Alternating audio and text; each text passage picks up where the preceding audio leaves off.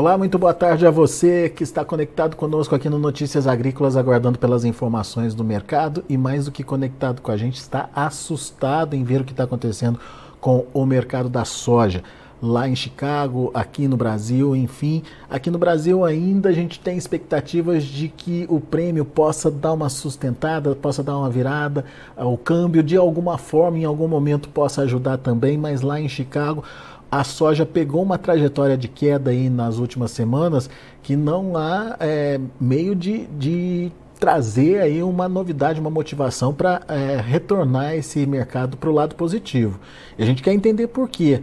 Quem nos ajuda nesse entendimento hoje é o meu amigo Carlos Cogo, sócio-diretor da consultoria Cogo Inteligência em Agronegócio. Está aqui já o Cogo com a gente. Bem-vindo, meu caro. Muito obrigado, viu, por estar aqui com a gente nos ajudar a entender esse movimento, esse, essa espiral de queda aí para a soja, Cogo, é, e acentuada nessas últimas semanas aí, né? Ah, o que está acontecendo? Por que, que o mercado está se desfazendo lá em Chicago, Cogo? Ajuda a gente a entender. Seja bem-vindo, meu amigo.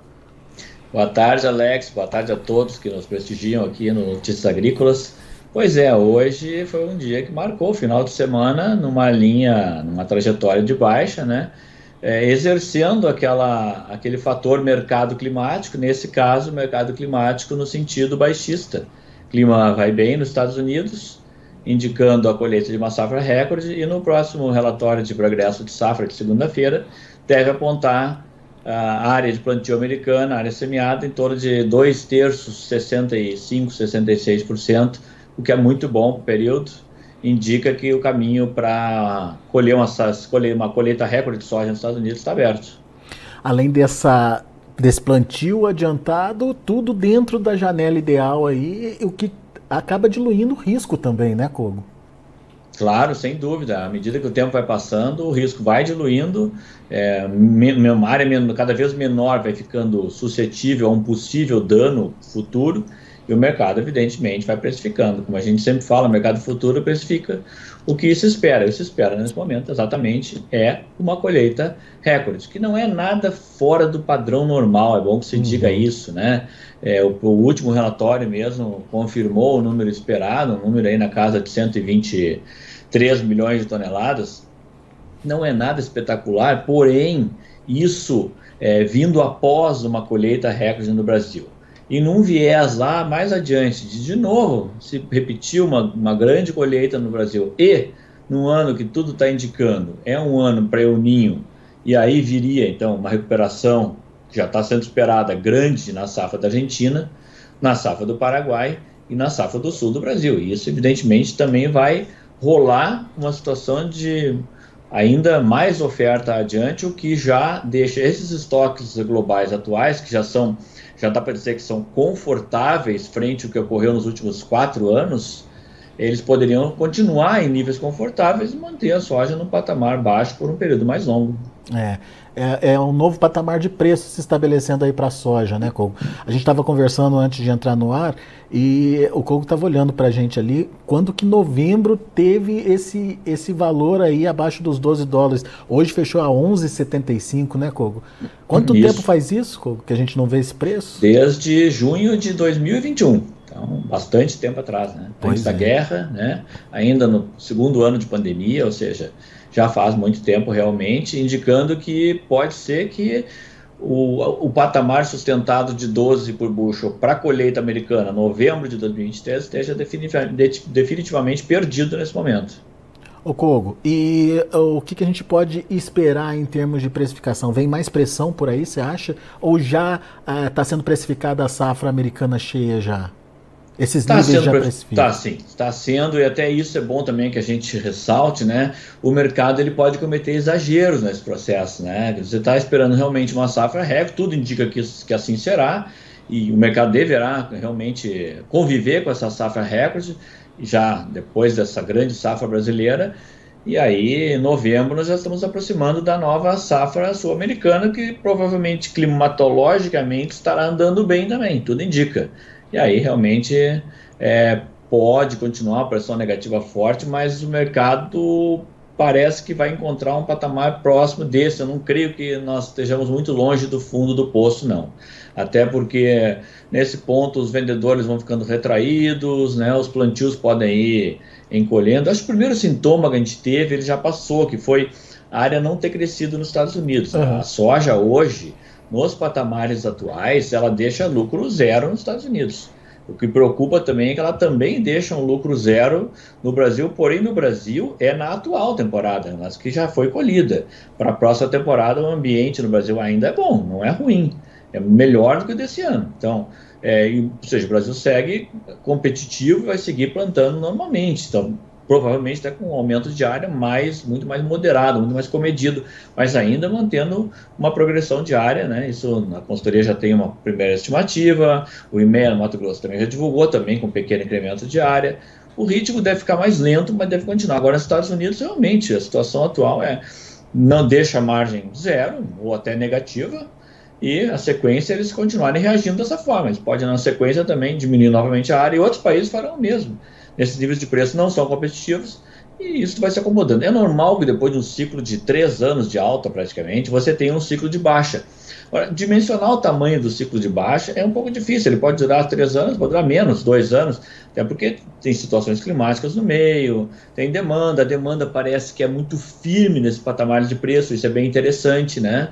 A demanda parece que cresce, tende realmente a crescer, e provavelmente nós vamos ver uma demanda global de soja a maior, maior crescimento percentual é, dos últimos quatro anos. É, até já nos níveis pré-pandemia que vinha com, com, um bom ritmo de crescimento. Então, isso tudo vai se acomodando à frente e pode interromper essa trajetória de alta em algum momento. Né? Pode haver um exagero nessa, nessa queda toda, pessimismo dos fundos, os fundos já estão vendo que a soja não pode, pode não render mais nada à frente, se desfazem de posições, tudo isso vai pressionando o mercado. Né? A China é, faz o jogo dela, vai cancelando compras, vai prorrogando compras, né? e o mercado vira no, no teor baixista. Aqui no Brasil, né, Alex, foi um processo que a gente já comentou, né, que disparou toda uma situação que a gente viu agora, e que na baixa no Brasil ela é muito mais acentuada que no mercado internacional, né? Percentualmente caiu muito mais aqui em função dos prêmios do que lá fora. Aqui foi todo aquele contexto, né? Não tem armazenagem, pressiona os portos, os fretes sobem, os prêmios caem.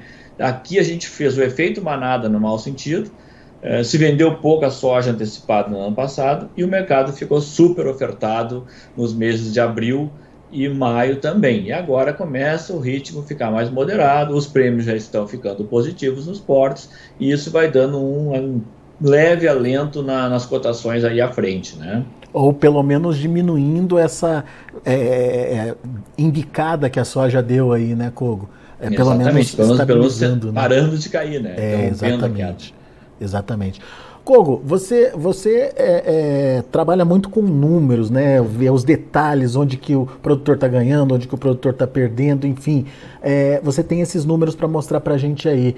Eu queria entender é, como é que está essa margem agora, enfim, em que momento que o produtor está vivendo. Explica para a gente melhor, Kogo.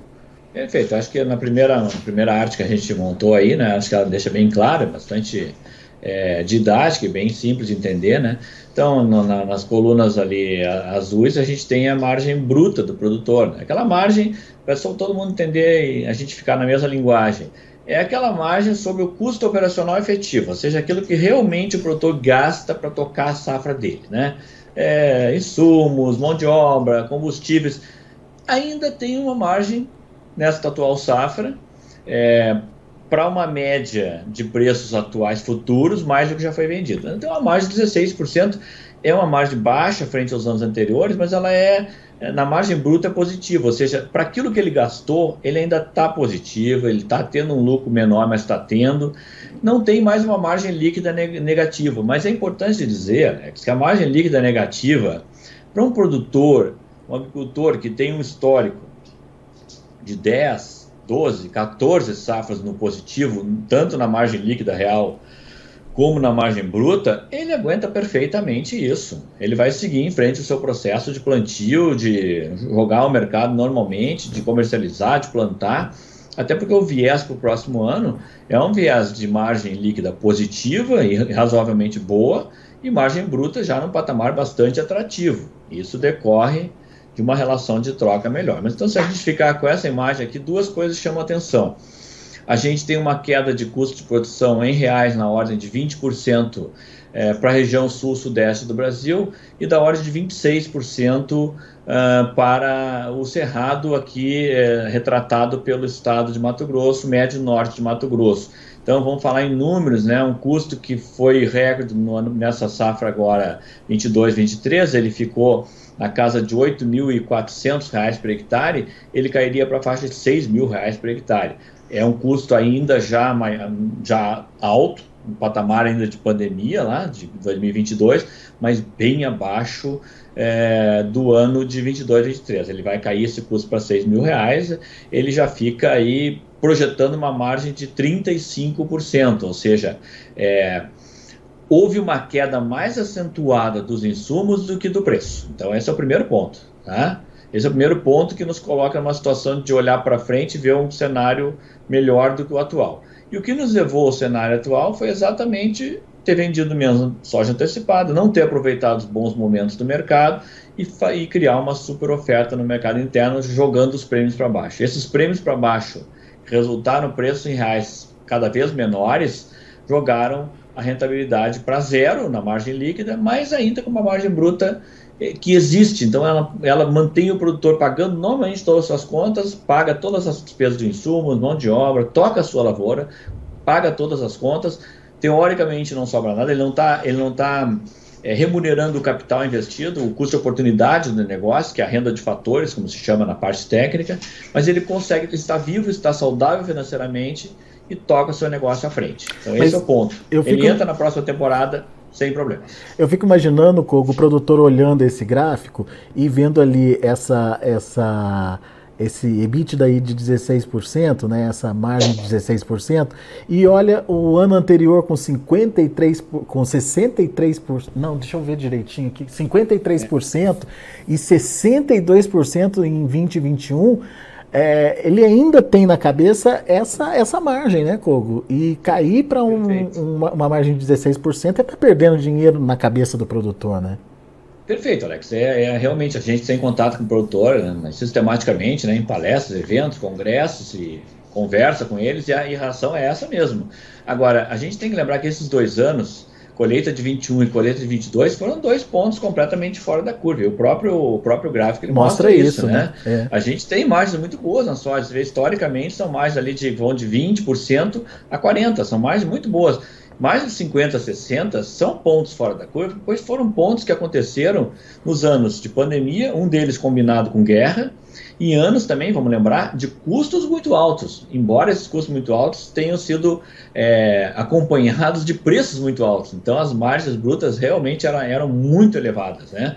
mas são pontos fora da curva. O produtor deveria esquecer isso. Capitalizou, guardou, investiu, é, comprou maquinário, comprou equipamento, ok, ótimo. Agora, foram anos fora da curva, completamente. Não é o que mostra o histórico anterior, que é muito bom, diga-se de passagem, né? É. Nós estamos voltando para patamares muito similares à história anterior ao início da pandemia. É então, é eu acho que não tem nenhum grande problema nessa situação. É verdade. E olhando ali 23, 24, a diferença entre custo de produção e receita mostra que é, um custo bem feito é, pode ajudar a manter uma margem positiva.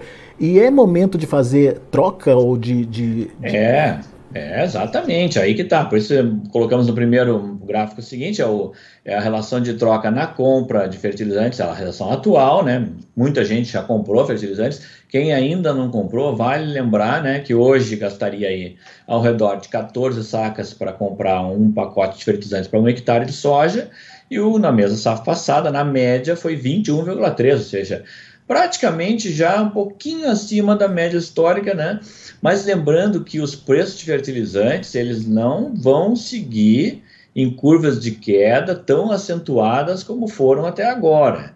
E como o preço ainda está em aberto, uma futura queda e podem ocorrer novas quedas, essa relação de troca ela tende a se deteriorar.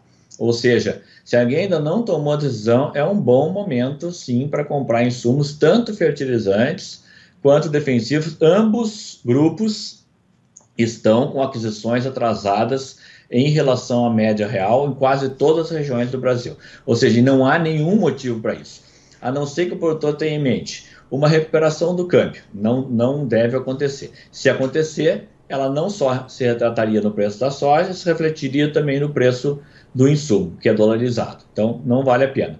Um preço futuro subindo. Nesse momento, não há indicativo para isso.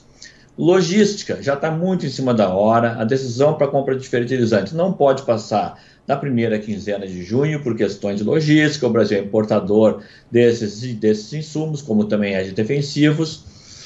Então, todos os pontos são contrários a uma postergação dessa, dessa tomada de decisão.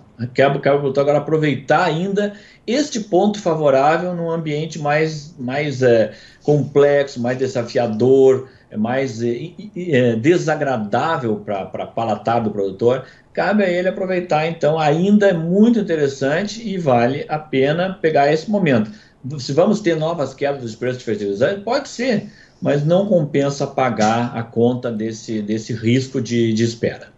Muito e bom. só para completar o raciocínio, a gente pode mostrar defensivos na próxima, no próximo gráfico, é muito parecido, inclusive, defensivo já com um poder de compra melhor até do que em anos anteriores, porque o mercado entrou muito estocado, havia produto nas indústrias, havia produto, muito produto no estoques nas, nas revendas, houve muito desconto de preço, estoques formados a preços elevados, agora sendo dissolvados no mercado, glifosato caiu muito, outros itens caíram é, acentuadamente também. Então aqui também esses dois itens eles pesam muito no custo. Então esses dois itens bem trabalhados eles podem ser a garantia de fazer, de confirmar aquela margem para o ano que vem, mesmo no ambiente de preço médio mais baixo. Muito bem. Vamos para o próximo uh, slide, claro. então, que tem a ver aí com, uh, passa aí, Cris, com uh, o, que, o que realmente está é, sendo importante para o produtor entender nesse momento, o break-even, né? Exatamente, exatamente. Esse ponto aqui, nesse momento, frente a, esses, a esse material que foi mostrado, é o ponto onde você cobre o custo operacional efetivo, seja, todas as suas despesas, aquelas faladas, combustíveis, mão de obra, insumos, então, hoje, esse break-even, 43 sacas de soja no Cerrado, ponto médio norte Mato Grosso, cobre todas as despesas do custo da soja. E no sul do Brasil e sudeste, 33,6, 34 sacas cobre. Ou seja, não é ruim.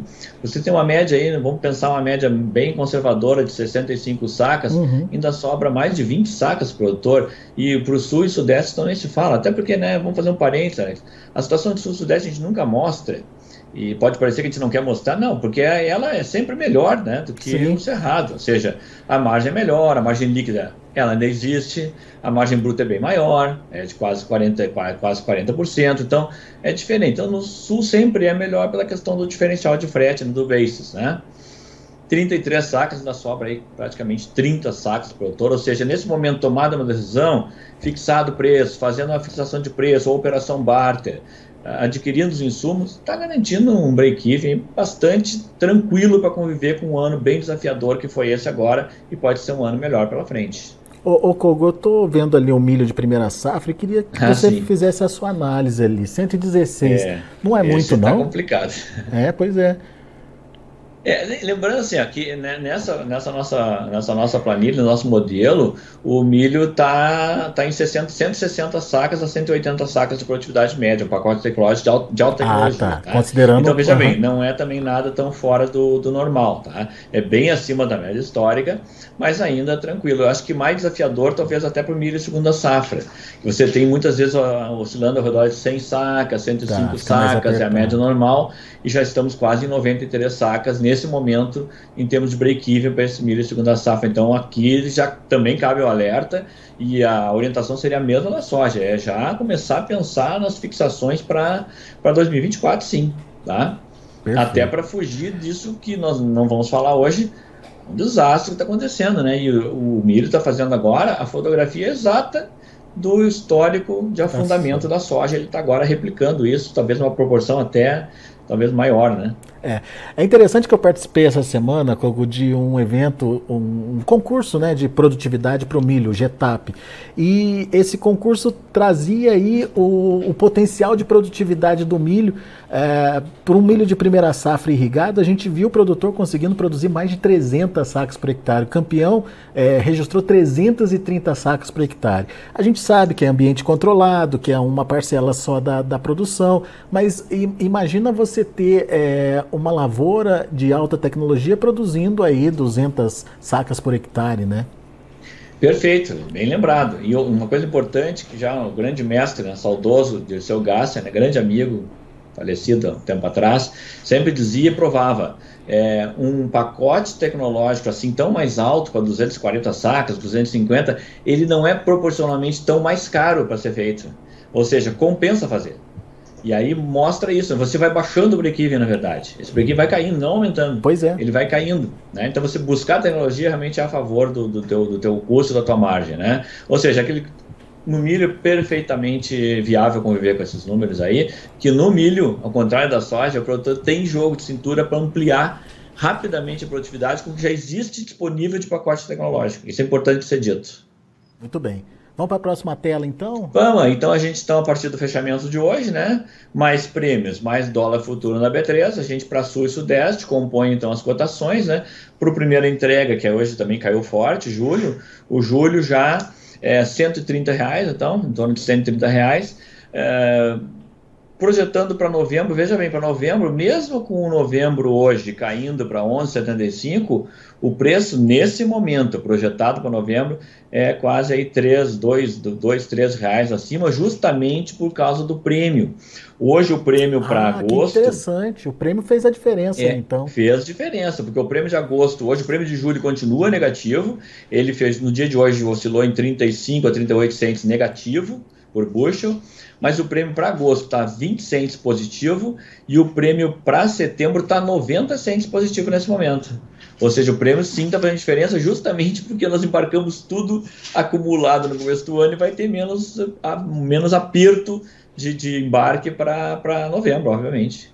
Agora, é, ali para janeiro já começa a dar aquela barrigada de novo. Claro, e aí tem outro ponto também interessante que você toca agora, que é o prêmio de março. Os prêmios já estão negativos hum. para os primeiros meses de 2024. E o pessoal pergunta, mas o mercado de prêmios funciona? Claro que funciona esse mercado que vai ser travado, que as trades vão formar os seus preços de compra, suas definições de vendas, os contratos de venda. Então, para ter uma ideia, o março de 2024 hoje já estava oscilando na casa de 28 centos negativo. Ou seja, nós já estamos projetando uma situação de prêmio negativo para os primeiros meses do ano que vem, o que deve ser também foco de planejamento do produtor. Muito bem. Uh, isso, isso aqui você usou a, a, a, o padrão para a região sul e sudeste. A gente... Depois nós temos o padrão para a região centro-oeste, então, que o nosso ver. ponto é o mesmo do custo, que é o ponto de Sorriso, no Médio Norte Mato Grosso. Então nós temos a primeira entrega a 115 reais, a saca, subindo para 118 em agosto, já refletindo o prêmio negativo e um contrato um pouco mais alto que o contrato de novembro, por isso que ele está nesse momento um pouquinho acima do contrato de novembro. E os meses, então, mesma coisa, março de novo se aproximando dos 100 reais, né? Lembrando que, obviamente, esse é o preço exato. Até para lembrar a pessoa, ah, não, mas eles não estão me oferecendo esse preço. Eu não tenho 105 para março, deve ter talvez 100.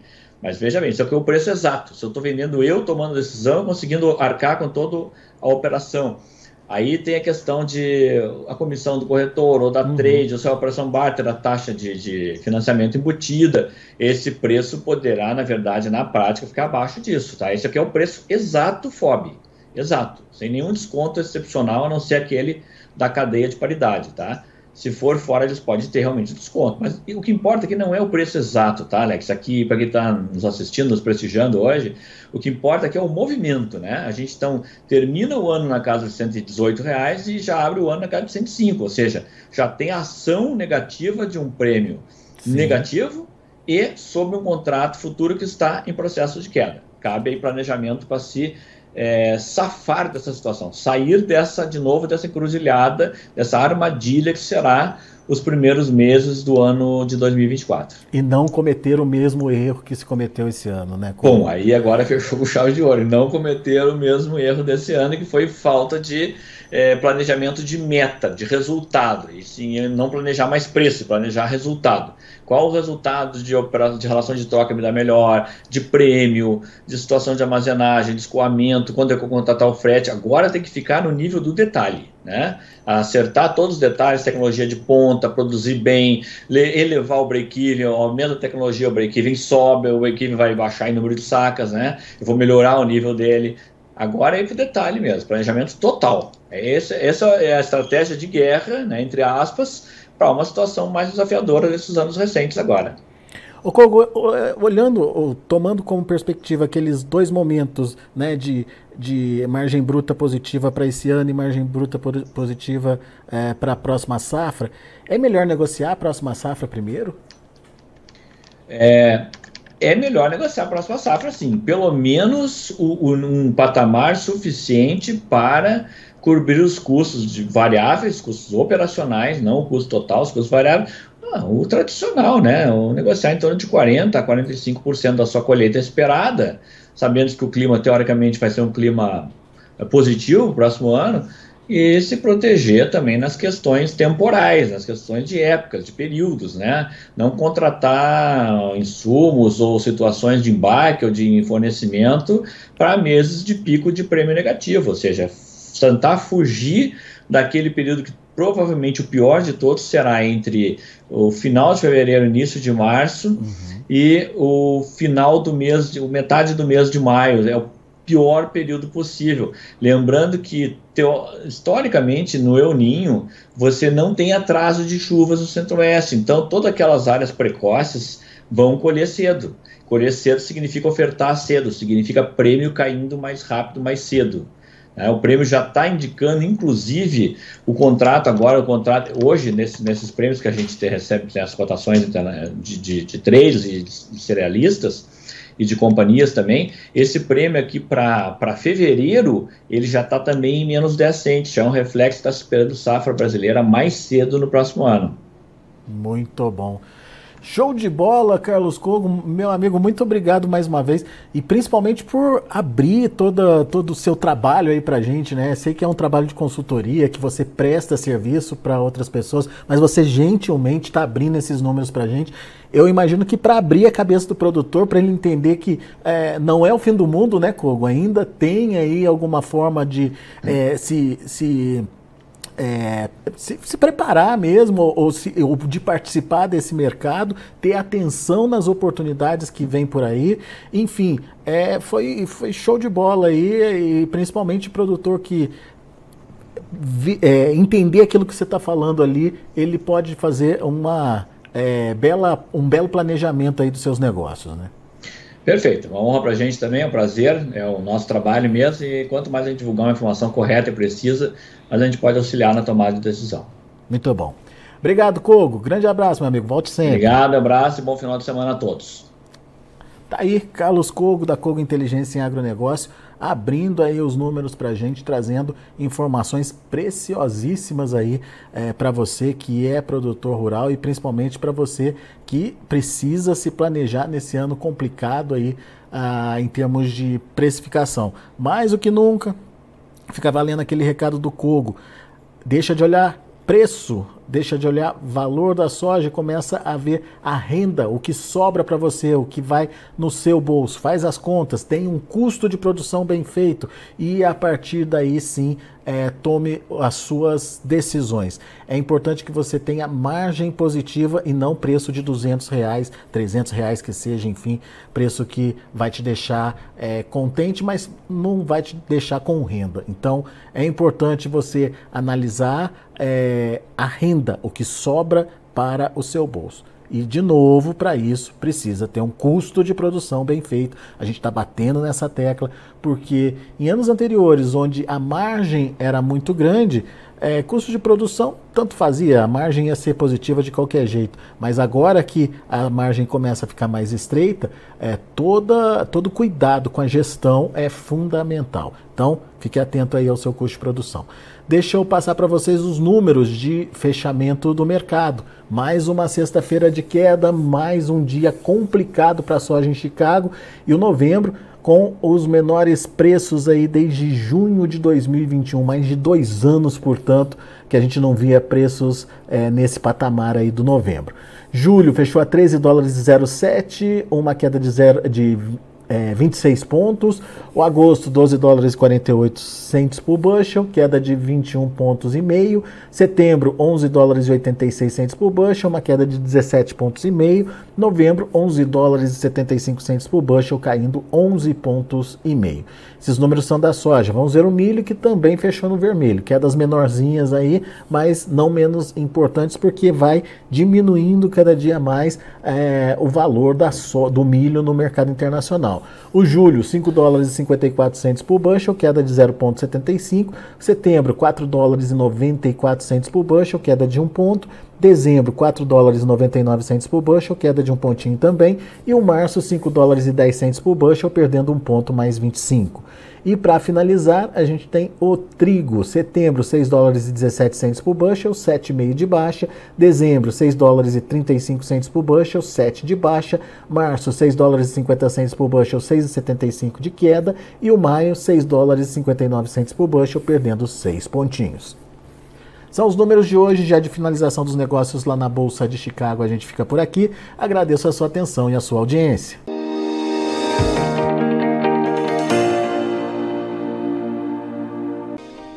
se inscreva em nossas mídias sociais. No Facebook, Notícias Agrícolas. No Instagram, arroba Notícias Agrícolas. E em nosso Twitter, arroba Norteagri.